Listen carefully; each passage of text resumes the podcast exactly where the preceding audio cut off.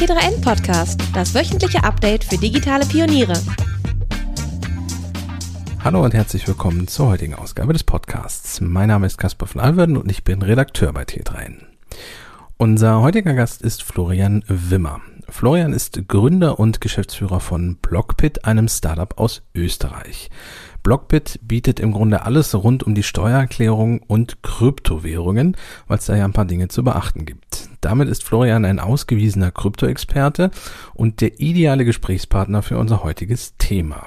Wir wollen nämlich einen Überblick über die Kryptolandschaft, aktuelle Entwicklungen und Regularien und einen kurzen Ausblick auf die Zukunft geben. Und als erstes wollte ich von Florian wissen, was für ihn den Reiz von Kryptowährungen ausmacht und warum er sich beruflich damit beschäftigt. Ja, also da muss ich ein bisschen ausholen. Ja. Grundsätzlich, ich komme aus der Technik. Ja. Ich habe studiert im Bereich Programmierung, äh, Mediendesign, äh, bin dann nach dem Studium aber äh, als ersten Job zur KPMG gekommen, äh, Wirtschaftsprüfung, Steuerberatungskanzlei. Äh, und während meiner Zeit dort, also im Jahr 2015, äh, bin ich über das Thema Bitcoin gestolpert äh, wie ich später dann herausgefunden habe, wieder mal. Ja, eigentlich habe ich es 2011 schon mal gestreift. Leider damals dann mich nicht damit beschäftigt, aber 2015 dann eben gesehen, was sich da eigentlich tut und dann sowohl meine äh, technologische Seite, was, was Blockchain anbelangt, als auch meine ökonomische Seite, die sich dann auch mit dem ganzen Finanzmarkt schon auseinandergesetzt hat, war natürlich super interessiert ähm, und habe dann klassisch damit angefangen, das Bitcoin White Paper zu, zu lesen äh, und war dann eigentlich komplett geflasht und äh, habe gedacht, das ist unaufhaltsam, ja, da geht's hin. Man hat äh, die, die Entwicklungen, Internet, Apps, Smartphone und so weiter mitverfolgt und das war dann für mich so, okay, das ist das nächste große Ding. Äh, Dezentralität äh, ist äh, extrem wichtig und äh, gerade wenn es jetzt um den Zahlungsverkehr geht, aber auch für andere Anwendungen und heutzutage hat schon jeder, eigentlich jeder auf der Welt eine Internetverbindung, ja, aber viele Personen haben einfach noch gar keinen Access zu den Tools und äh, die, die wir in einem erste Weltland nutzen. Und das war eigentlich so der Aufhänger, wo ich mir gesagt habe, das verknüpft die Welt ja, und gibt jedem eigentlich die Chance, daran teilzunehmen, äh, äh, von dem, was eigentlich aktuell sehr privilegiert ist. Mhm. Und wie kam dann der Punkt, ähm, also ich meine, Interesse da, verstehe ich auch, und, und dann hast du dir gesagt, das ist was extrem Wichtiges und wird auch die Welt nachhaltig verändern. Aber wie kam dann der Punkt zu sagen, okay, vielleicht verlasse ich dann mein sicheres Angestelltenverhältnis und fange dann an, eine, eine Firma zu gründen, die sich damit auseinandersetzt. Noch dazu mit, mit Steuern bei Bitcoin, was ja auch ein spezielleres Thema ist. Ja, da braucht man eben genau diese spezielle Vergangenheit, glaube ich, ein bisschen, ja, äh, wie ich sie hatte, also diese Dreifaltigkeit aus äh, Technik, äh, Steuerberatung und Krypto.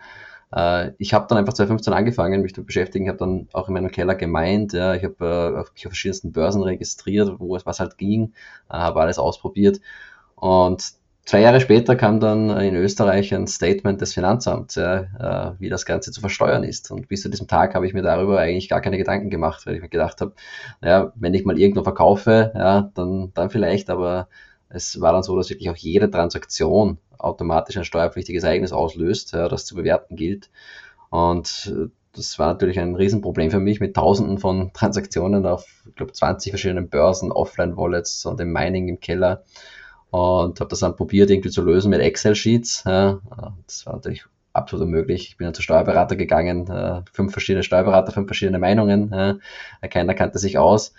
Äh, und ja, ich als Techniker war dann die Schlussfolgerung, das muss eine Software lösen. Ja. Und habe mich dann mit Ex-Kollegen damals von KPMG aus dem Steuerberatungsbereich, Datenanalyse, Cybersecurity-Bereich zusammengetan und wir hatten dann eigentlich diese Idee geschaffen, wir bauen eine Software, die diese Komplexität quasi äh, jedem Krypto-Investor, Krypto-Trader abnimmt.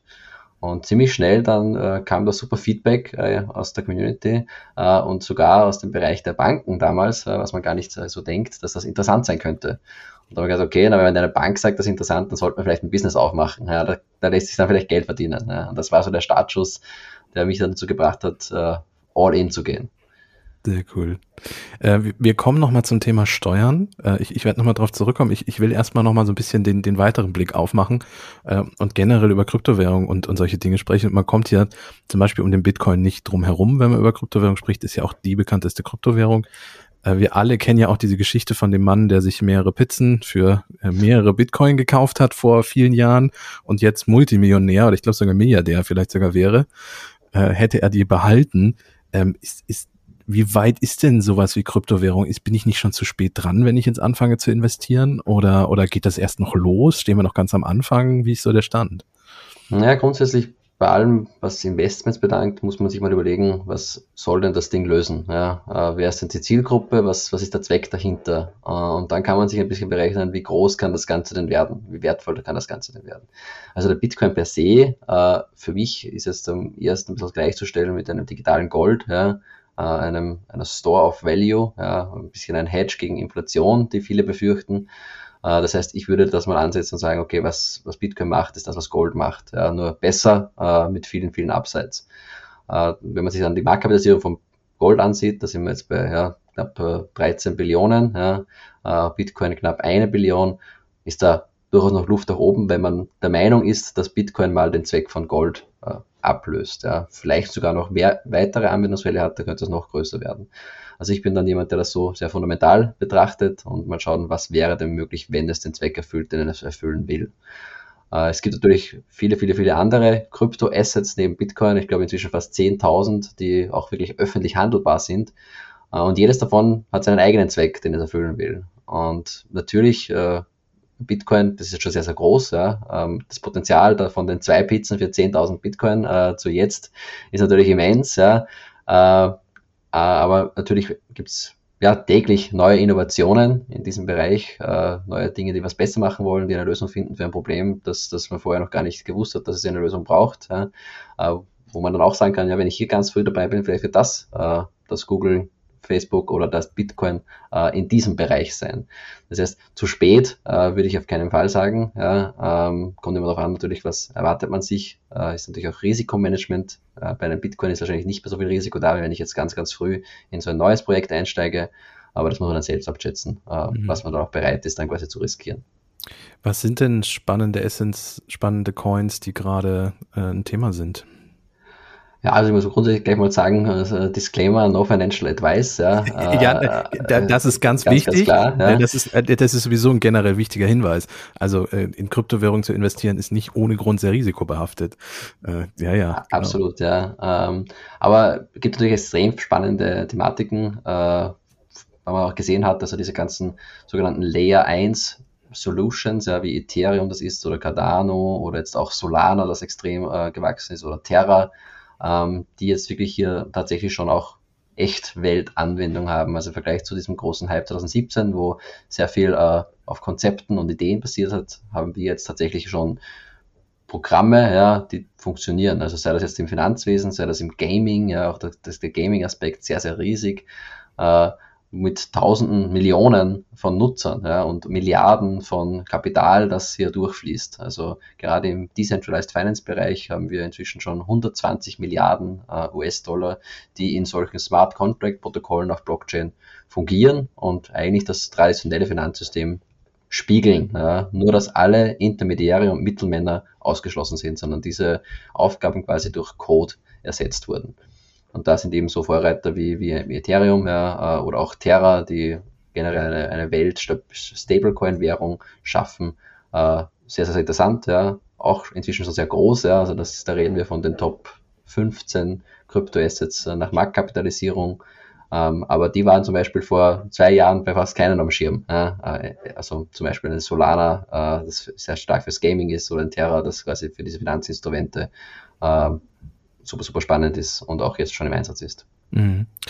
Es gibt ja auch Coins, die nun wirklich keinerlei Use Case haben oder auch keinerlei Produkt dahinter steht. Also Stichwort zum Beispiel Dogecoin. Ähm, äh, Elon Musk ist da ja immer mal wieder so ein bisschen ein Thema, was das betrifft. Ähm, wieso äh, hat sowas dann plötzlich einen so schnell, einen so hohen Wert, obwohl ja eigentlich nichts dahinter steht? Also Ethereum hat ja einfach ein ganzes System dahinter. Bei Dogecoin ist es nicht der Fall. Ja, also es gibt eine einzige Regel äh, am Markt, ja, das ist nicht Krypto, sondern generell, das ist Angebot und Nachfrage bestimmen den Preis. Äh, mhm. Und wenn jemand Wert in etwas sieht, für sich persönlich, und wenn viele Leute Wert darin sehen und das Angebot beschränkt ist, dann steigt der Preis. Und so ist das auch bei diesen Meme-Coins, ja, wie es Dogecoin ist, oder, oder Social Coins, ja, wie man sie auch manchmal nennt, äh, wo sich einfach eine Community bildet, die sagt, ich will Teil davon sein, ja, äh, und Leute geben dem Ganzen einen Wert. Darum hat es einen Wert. Ja. Äh, natürlich äh, ist das auch teilweise gefährlich, ja, wenn, wenn dann so eine Person wie ein Elon Musk durch einen Tweet äh, das Ganze so extrem beeinflussen kann. Diesem Risiko muss man sich einfach bewusst sein. Ja. Äh, aber auch diese Coins oder Projekte haben ihre Daseinsberechtigung, ist halt ein Experiment, ein Sozialexperiment, ja, ähm, und wir schauen, wo sich das hinentwickelt.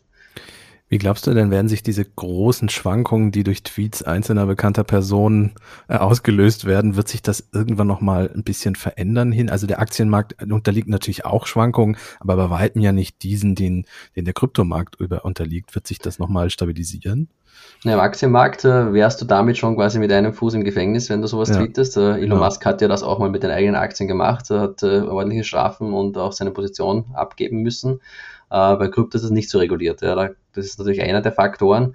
Äh, der zweite Faktor ist einfach auch die Größe, ähm, die Marktkapitalisierung. Ja. Also wenn jetzt jemand etwas über Bitcoin tweetet, wird sich da sehr, sehr wenig tun, äh, weil einfach äh, es mehr Kapital braucht, um den Kurs zu bewegen.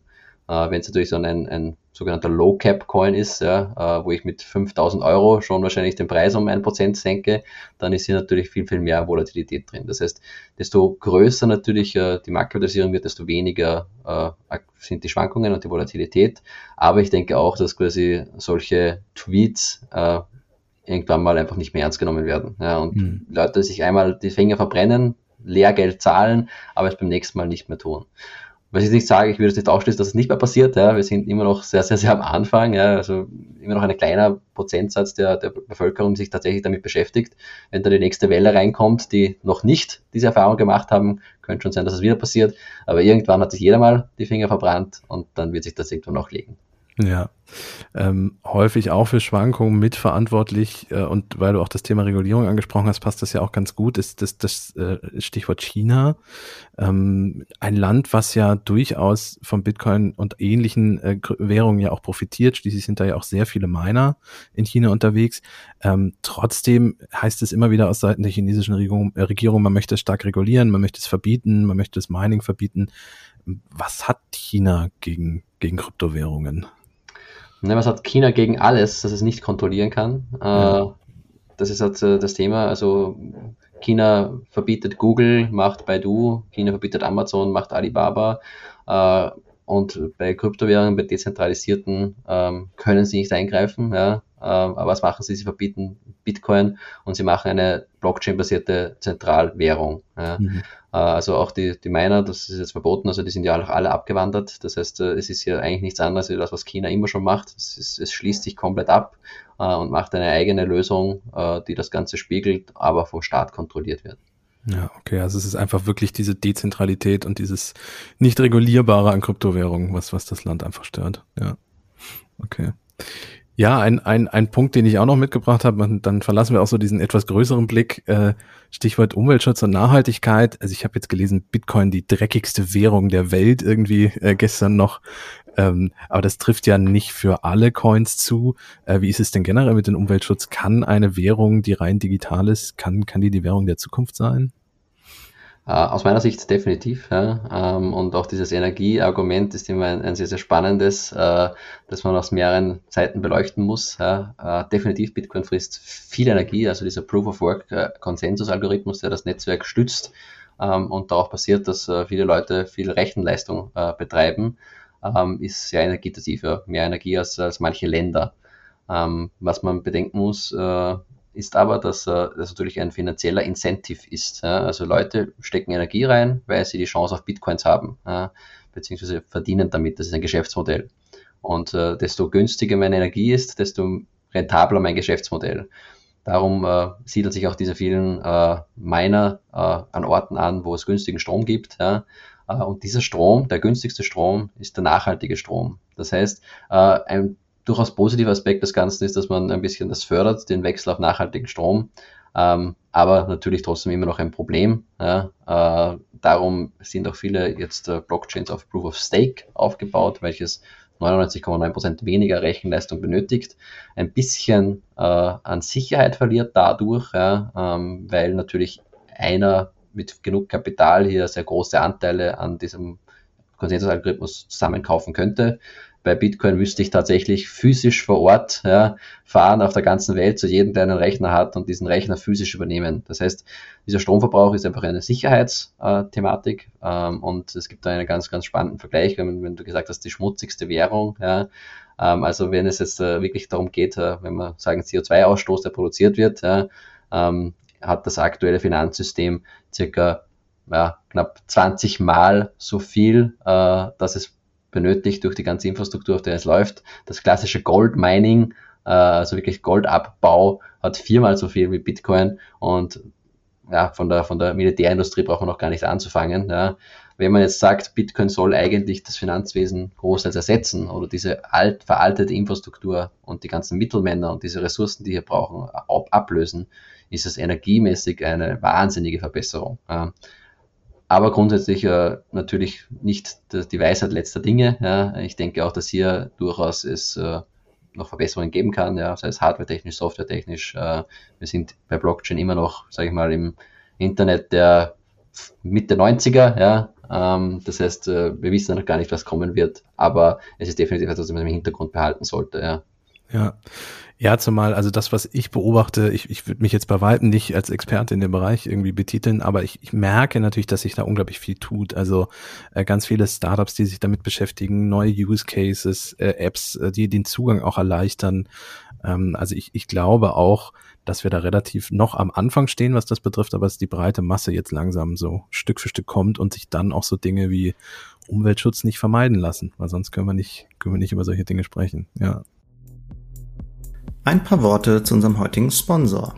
Stackfield ist ein All-in-One Collaboration Tool aus Deutschland mit allen Funktionen, die Teams für die Zusammenarbeit brauchen. Teamchat, Aufgaben- und Projektverwaltung, Videokonferenzen oder das gemeinsame Arbeiten an Dokumenten.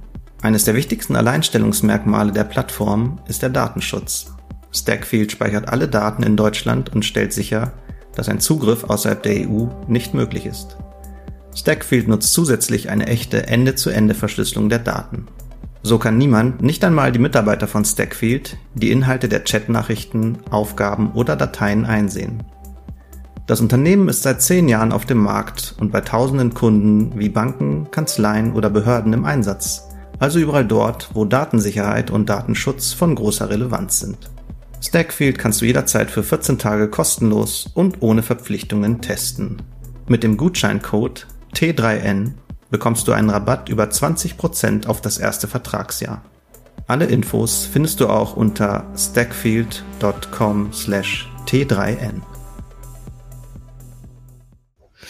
Ähm, lass uns mal den Blick ein bisschen auf, auf Europa und danach dann auch gleich auf, auf Thema Regularien und, und Gesetzeslagen und so äh, legen. Aber erstmal noch, ähm, die EU plant sowas wie einen digitalen Euro. Ähm, wie, was hältst du davon und vor allem, wie, wie siehst du das im Vergleich zu so komplett freien Kryptowährungen? Ja, dieser digitale Euro ist ein sehr zweischneidiges Schwert. Einerseits, äh, wenn ich die Blockchain-Technologie nutze für ein, äh, in dem Fall Permission-Netzwerk, ja, wo eine Zentralbank immer noch die Kontrolle darüber hat, spare ich mir extrem viel an bürokratischen Aufwand. Ja. Ich kann sehr viel Prozesse automatisieren, ähm, aber ich habe auf der anderen Seite eigentlich die vollkommene Transparenz und Kontrolle. Ja. Äh, gutes Beispiel dafür, wie weit das gehen könnte, wäre aktuell das Thema Negativzinsen, dass äh, unsere Bank uns aktuell weiterverrechnet. Das heißt, äh, die Bank muss die Negativzinsen zahlen und wenn sie sagt, ich kann mir das nicht mehr leisten, dann wird es dann einfach auch dem Nutzer weiterverrechnet. Wenn wir jetzt auf einer Blockchain-basierten Währung wären, dann könnten diese Negativzinsen vollautomatisch von meinem Konto einfach fließen. Da kann die Zentralbank das direkt von mir abziehen. Ja. Da könnte mich nicht mal dagegen wehren. Ähm, natürlich auch wieder ein Traum für Anti-Geldwäschebekämpfung. Ja. Ich kann irgendwelche Geldflüsse sofort stoppen. Ja. Ich kann Konten sperren in, in, in Sekundenschnelle, äh, wo ich hier große Prüfungen brauchte und so weiter. Also das Ganze wird, wird dadurch eingeschränkt. Ähm, das heißt, es hat Vor- und Nachteile. Äh, ich glaube, es braucht ein gewisses Mittelmaß, wo man sich dann trifft. Ähm, sonst macht da, äh, macht da die Bevölkerung einfach nicht mit. Und man will natürlich auch nicht, dass die Leute dann genau auf solche Schattenwährungen ausweichen, ja, weil sie sagen, äh, mir ist meine Privatsphäre wichtig und, und das, äh, ich nutze das nicht mehr. Und da wird es immer ein bisschen eine Parallelität geben, ja, ähm, so wie wir es auch jetzt haben mit Kreditkarten und Bargeld und äh, Gutscheinen und was auch immer, äh, wird es auch andere Tauschgüter geben, ja, äh, und, und das könnte jetzt Bitcoin sein, das könnte irgendwas anderes sein, aber es wird definitiv auch diese komplett dezentrale Währung ja, ähm, ihren Platz haben. Äh, ich sehe aber in Krypto, vor allem in Bitcoin, eher so diese Werthaltigkeit, auf der andere Systeme aufbauen. Das heißt, ich habe meinen, meinen Goldstandard wieder ein bisschen zurückgeholt, äh, der ja 1971 quasi gekübelt wurde, seitdem wir unendlich viel Geld drucken, äh, mit massiven Konsequenzen, wie wir sehen mit den Wirtschaftskrisen, dass ich äh, Bitcoin zugrunde lege und darauf äh, quasi dann eine Währung aufbaue und damit diese Inflation und dieses Gelddrucken wieder ein bisschen einschränken kann. Mhm weil du Bargeld angesprochen hast und dass das ja auch erstmal noch, also dass das bleiben wird. Ähm, der Deutsche, sage ich mal, an sich, jetzt so ganz stereotyp gesprochen, liebt sein Bargeld. Ich weiß nicht, wie das in Österreich ist. Noch schlimmer. Äh, noch, schlimmer. noch schlimmer, okay, gut. also Corona hat jetzt ein bisschen was dran geändert. Also ich sehe jetzt immer mehr Menschen, die dann doch auch mal schaffen, ihre Karte auf so ein Terminal draufzuhalten äh, und nicht immer nur reinzustecken, aber es ist noch sehr, sehr viel Bargeld. Also ja, okay. Gut, dann sind wir uns und sind unsere beiden Länder sich da ja relativ ähnlich. Ähm, wie ist es denn generell mit der EU? Häufig läuft der Gesetzgeber ja hinter technischen Entwicklungen hinterher. Ähm, wie, wie sind denn die Regelungen bei, bei äh, Kryptowährungen? Natürlich mit Blick auf Steuern, aber auch generell ähm, ist der Gesetzgeber da schon, schon up to date oder sagen wir zumindest hinterher? Oder ist es dann auch noch so, dass jeder sein eigenes Bier braut und sein Süppchen kocht? Und, äh, Na, es gibt tatsächlich auf EU-Ebene ähm, einen sehr starken Pro Progress, würde ich jetzt mal sagen. Ähm, wir haben natürlich immer das Thema, äh, EU ist halt der Inbegriff der Demokratie, darum sind wir auch ein bisschen langsamer, weil es natürlich immer für jeden passen muss und man einen Konsens finden muss. Aber gerade im Bereich der Kryptoassets gibt es jetzt ähm, drei größere ähm, Vorschläge für Regulatorik. Das erste wäre die MiCA, das ist quasi die Kapitalmarktvorschrift. Also es gibt schon die MIFID ja, in, in, mehreren Ausführungen, die quasi Wertpapiere äh, reguliert. Und jetzt soll es die MiCA, die Markets in Crypto Asset Regulation, geben, die im Grunde äh, sich natürlich an Finanzdienstleister, regulierte Finanzdienstleister wie Banken, Börsen, Broker richtet äh, und hier mal eine klare Definition bereitstellen soll. Was ist denn ein Crypto-Asset überhaupt? Ja, was fällt da rein? Damit ich dann darauf aufbauend äh, auch weitere Gesetze und Regulatorik äh, schaffen kann. Ähm, das wird, wird super spannend. Was das auch ermöglichen wird, ist äh, das Thema der tokenisierten Wertpapiere. Das heißt, auch den Kapitalmarkt tatsächlich äh, über Blockchain abzubilden. Da warten ja sehr, sehr viele in den Startlöchern, äh, um sogenannte Security Tokens auch endlich mal auf eine Börse zu bringen und handelbar zu machen. Das ist aktuell noch nicht möglich. Das bedingt eben die Verabschiedung der Mika.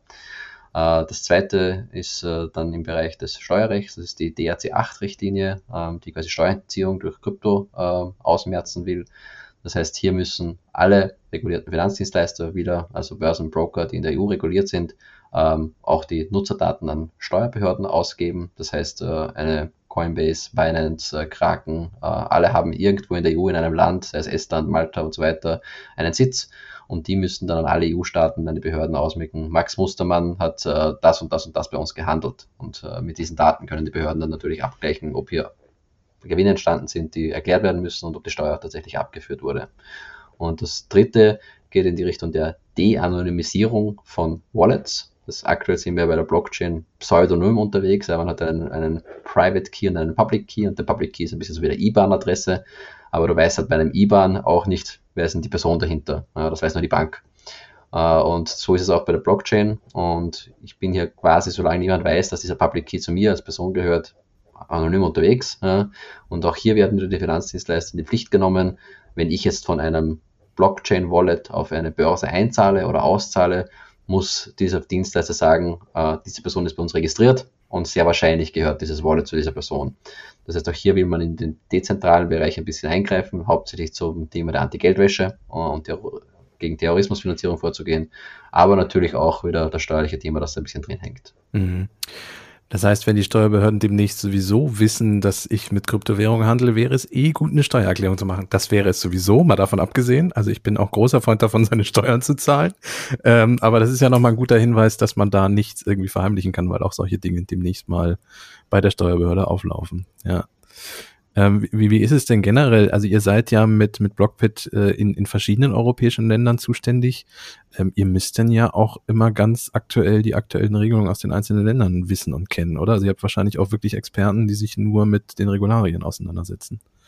Ja, natürlich. Also es ist wirklich ein eigenes Produkt pro Land. Ja. Also die, das Steuerthema ist immer ein nationales und wirklich extrem unterschiedlich. Deutschland und Österreich ist aktuell noch sehr, sehr ähnlich. Frankreich ganz, ganz anders. Äh, UK auch wieder anders. Uh, Spanien ein bisschen Ähnlichkeit wieder zu Deutschland und Österreich, aber auch ein paar Einzelheiten.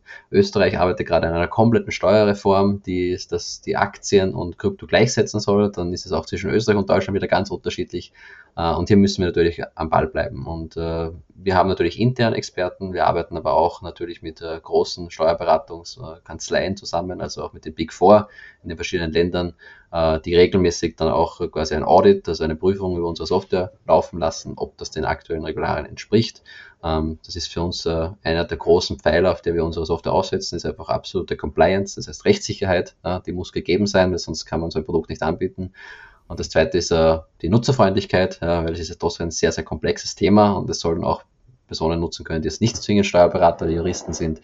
Das heißt, wir schauen hier drauf, dass wir wirklich mit, mit wenigen Klicks und voller Automatisierung äh, dieses komplexe Thema äh, eigentlich, äh, ja, die Komplexität rausnehmen. Mhm, okay. Ähm, was gilt denn ein, in, wenn du sagst, Deutschland und Österreich sind sich relativ ähnlich, was muss ich denn beachten, wenn ich mit Kryptowährungen generell gehandelt habe? Was, was gilt für die Steuererklärung? Nur so, so übergreifend. Ich, äh, zu sehr ins Detail müssen wir ja nicht gehen, aber was, was habe ich generell zu beachten? Ja, ein paar äh, wichtige Punkte. Also jeder Tausch, ja, auch von Krypto zu Krypto oder wenn ich mit Krypto eine Dienstleistung oder eine Ware bezahle, ist ein steuerpflichtiges Ereignis, äh, dass ich, wo ich dann quasi meine Gewinne automatisch realisiere und darauf Steuern zahlen muss wenn ich das innerhalb eines Jahres mache. Also sowohl in Österreich und Deutschland gibt es aktuell die Regulatorik, äh, wenn ich mein Kryptoasset für ein Jahr nicht angreife ja, oder zumindest nicht veräußere, ich kann es zwischen meinen einzelnen Depots schon hin und her schieben, aber ich darf es nicht gegen ein anderes tauschen, dann ist es steuerfrei. Das heißt, wenn ich kaufe, halte und 366 Tage später verkaufe, ist es egal, wie viele Millionen oder Milliarden ich an Gewinn gemacht habe, ich muss das nicht mal angeben in der Steuererklärung. Ich kann das komplett steuerfrei veräußern. Äh, und vielleicht ein dritter Punkt noch, ähm, ich kann Verluste und Gewinne ausgleichen. Ja, das heißt, äh, übers Jahr gesehen, im selben Jahr, in Deutschland kann ich sogar vortragen ein Jahr, ähm, kann ich Gewinne und Verluste aus dieser Steuerklasse, das heißt Krypto gegenrechnen. Äh, ich kann es nicht mit Gewinn und Verlusten aus Aktien, Immobilien etc. gegenrechnen. Das soll in Österreich jetzt kommen, dass ich das auch da dann gegenrechnen kann. Dem sollte man sich bewusst sein, gerade jetzt, wo wir eh gegen Ende des Jahres gehen, dass man sich das nochmal anschaut im Dezember.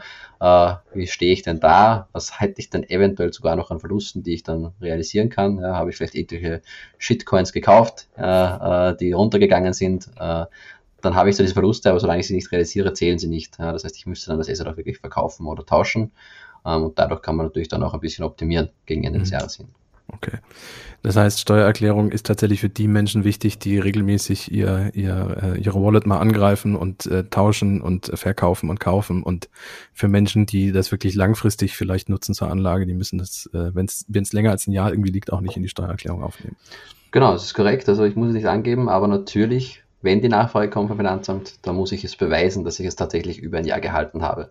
Äh, und äh, auch ein zweites Thema ist natürlich auch immer das Thema, dann, wenn ich mal wieder auscashen will auf mein Bankkonto, äh, ist auch die Bank verpflichtet, einerseits natürlich zu schauen, wo kommt das Geld her und aber auch, ist es korrekt versteuert worden. Das heißt, auch hier könnte es natürlich sein, dass Dokumente angefragt werden. Ich, ich rate das aus eigener Erfahrung.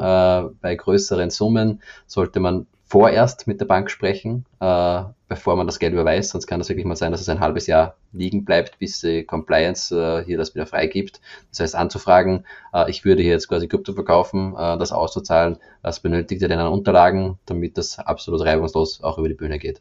Ja, weil sonst, äh, wenn plötzlich, wie du eben ja schon sagtest, ein Lamborghini äh, plötzlich vor der Tür steht äh, oder eine Summe im Wert eines Lamborghinis auf meinem Konto landet, würde auch, glaube ich, meine Bank erstmal kurz stutzig werden.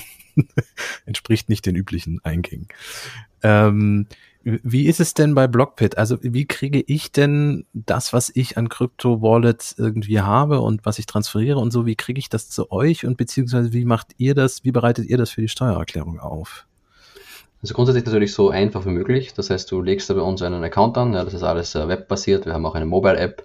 Äh, einmal registrieren, äh, auch gleich vorangenommen, das ist alles auch pseudonym. Ja, das heißt, äh, wenn jemand nicht will, äh, äh, dass wir wissen, wer du bist, dann bitte nicht mit Vorname, Punkt, Nachname, at Company äh, registrieren, sondern vielleicht eine, eine anonymere Adresse wählen. Äh, wir geben auch keine Daten raus, ja, ganz, ganz klar, aber umso besser, wenn wir sie erst gar nicht haben. Ja. Äh, genau, ähm, dann bist du quasi in dem Interface und dann gehst du auch mal im ersten Schritt dann alle deine Börsen und Wallets zu connecten. Das heißt, äh, du wählst aus, ein, ein neues Depot anzubinden. Äh, das kann dann eine Börse sein, ja, Bitpanda, Kraken, äh, Bitwaller ähm, oder was auch immer. Ja. Meistens geht das über einen API-Schlüssel. Das heißt, du legst auf dieser Börse einen API-Schlüssel an mit Laserzugriff, reinem Laserzugriff, ähm, connectet das einmal und sobald das abgesendet ist, holen wir uns alle vergangenen Daten und ab dann auch alle zukünftigen Daten in fast Echtzeit. Das heißt, nach dem einmaligen Setup äh, brauchst du eigentlich nicht mehr darum kümmern, es sei denn, du meldest auf einer Bör neuen Börse an, dann natürlich diese auch einzubinden. Bei Blockchain-Wallets ist das genau das gleiche. Äh, da geht es sogar noch ein bisschen einfacher. Da brauchen wir nur einen Public Key. Äh, wir können ja alle Daten von der Blockchain äh, direkt auslesen. Das geht sogar noch ein bisschen schneller, weil wir halt auch natürlich eigene Full Nodes laufen haben, um alle Daten auslesen zu können.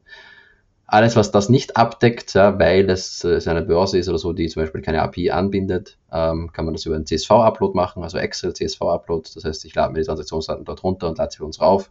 Äh, ist funktioniert, ist aber natürlich nicht so bequem, weil wenn ich dann wieder hier irgendwas äh, weiter trade auf dieser Börse, muss ich das wieder runterladen und wieder raufladen. Das heißt, ich habe diese Schnittstelle, diese Echtzeitanbindung nicht. Ähm, wenn das aber eingerichtet ist, äh, standardisieren wir diese Daten äh, in eine Datenbasis, geben dir natürlich auch äh, gleich mal ganz interessante Informationen darüber, wie, wie sieht es denn aktuell mit deinem Portfolio aus, ja, was hast du denn an Gewinnen gemacht, Verlusten eventuell, äh, die du noch realisieren kannst und schicken das Ganze dann äh, in eine Steuerengine, das die Antwort ist im Hintergrund, das heißt, da musst du eigentlich nur angeben, in welchem Land bin ich steuerpflichtig äh, und je nachdem geht ein verschiedener Algorithmus drüber mit diesem länderspezifischen Steuerframework wo wir dann berechnen auf Basis dieser Transaktionen, äh, was hast du denn quasi an Einkünften erzielt, Gewinnen erzielt, äh, in welche Kategorie fällt das rein. Da haben wir auch in Deutschland mehrere Kategorien, könnte in sonstige Einkünfte fallen, Spekulationsgeschäfte, Kapitalerträge und geben das dann quasi in einem länderspezifischen Tax Report aus. Ähm, der kann bis zu mehreren hunderten Seiten umfassen. Da geben wir wirklich jede einzelne Transaktion, die passiert ist, aus und die steuerlichen Konsequenzen. Das ist einfach, um vorgesorgt zu haben, bei einer Prüfung durch die Finanz, ja, dass die wirklich Stichprobenarbeitig oder im Detail das Ganze sich ansehen könnten. Wichtig für dich ist aber natürlich einfach nur so eine bis drei Zahlen, ja, die dann in der Steuererklärung auch anzugeben sind. Dieser Bericht ist eigentlich in der Hinterhand zu halten, ähm, um eben im Falle der Fall ist, das vorlegen zu können oder auch bei der Bank einzureichen, um, um eine Transaktionshistorie vorweisen zu können. Und das war es dann eigentlich auch schon. Also das umfasst das ganze Produkt ja, ähm, und, und sollte natürlich dann auf jährlicher Basis zumindest, weil man reinschaut, natürlich auch spannend unterjährlich, wenn man sagt, man will steueroptimiert, ja, schon mal handeln, vielleicht bevor man dann einen Trade sagt, gleich mal zu schauen, was wäre denn die steuerliche äh, Relevanz davon. Ich sehe auch noch natürlich, wie lange halte ich das Asset schon, wie lange muss ich noch warten, bis es steuerfrei wird. Das heißt hier auch äh, sehr viel Input und Intel, um, um hier steueroptimiert danach zu agieren. Hm. Ähm, kannst du einschätzen, wie fit die Finanzbehörden sind? Also ich, ich kann mir durchaus vorstellen, dass jetzt nicht so oft und so täglich jemand mit äh, so einer detaillierten Auflistung bei der Steuererklärung um die Ecke kommt. Ähm, ist das da schon ein Thema? Wissen die alle schon Bescheid oder, oder stößt man da auch erstmal vielleicht auf einen ratlosen Blick? Ah, gibt sicher viele ratlose Blicke. Ja. Ähm, es hängt auch voll davon ab, bei welcher Finanzbehörde man landet. Es gibt tatsächlich einige, die sich mit dem Thema schon super auseinandersetzen. Ähm, gerade in Deutschland ist mit diesem Entwurf vom BMF, der richtet sich ja vor allem auch an die Finanzbehörden, dass die eine Vorlage haben, wie sie so etwas zu prüfen haben. Ja. Ähm, aber ganz, ganz klar äh, ist ja noch einiges an Know-how aufzuholen. Das Tolle ist, wenn ich es einmal erklärt habe ja, und das wurde akzeptiert, dann kann mich nachträglich keiner mehr strafen dafür. Ja, da bin ich absolut äh, draußen, auf der sicheren Seite. Das heißt, auch wenn dann später mal irgendwie das Know-how da ist, äh, können die das eigentlich nicht berücksichtigt machen, wenn sie es mal akzeptiert haben. Und auf Steuerhinterziehung haben wir dann trotzdem eine Verjährungsfrist für zehn Jahre. Ja. Ähm, das heißt, da würde ich jetzt nicht darauf spekulieren, äh, dass das in zehn Jahren noch nicht so weit sind. Ähm, es gibt dadurch eben einerseits natürlich äh, die Regulatorik, andererseits natürlich auch Software-Tools, ja, ähm, und auch Behörden, Strafverfolgung, die vor allem in Einzelfällen, wo es um größere Beträge gibt, durchaus hier schon einiges äh, ja, ans Licht gebracht haben. Mhm. Ihr richtet euch zu 100% an Privatkunden, oder? Also, weil ich glaube, in Deutschland fällt mir jetzt auch keine Firma ein, die sich irgendwie mit Kryptowährungen mal auseinandergesetzt hätte. Ähm, ist das ein Markt, der kommt oder, oder bin ich da, liege ich da richtig, dass sich da an, an Firmenseite noch niemand so richtig mit auseinandersetzt? Ich würde mal sagen, wir richten uns zu 95% an Privatkunden. Mhm. Wir haben durchaus die ersten äh, Businesskunden schon. Ja, ähm, seit Tesla hier auch in Bitcoin investiert hat äh, und die Ängste der Inflation, die jetzt eben aufkommen, haben durchaus auch natürlich dann schon verschiedenste Firmen dazu gebracht, dass sie auch in Kryptoassets äh, veranlagen, beziehungsweise sogar als Bezahlungsmittel annehmen. Ja, das ist auch etwas, was immer mehr kommt, oftmals als Marketing-Gag, aber äh, dann trotzdem definitiv interessant auch für, für, für die ganze Buchhaltung. Ähm, wir selbst haben bei Blockbit natürlich auch äh, einen Teil unserer Assets in, Krypto, ja, äh, gehört, gehört quasi dazu. Und äh, auch hier bedienen wir quasi den Markt schon. Er ist aber aktuell noch ein sehr kleiner Bruchteil. Wir denken aber, dass der definitiv in den nächsten Jahren groß am Kommen ist. Ähm, bedingt natürlich auch wieder die Regulatorik, die Rechtssicherheit, die zuerst geschaffen werden muss.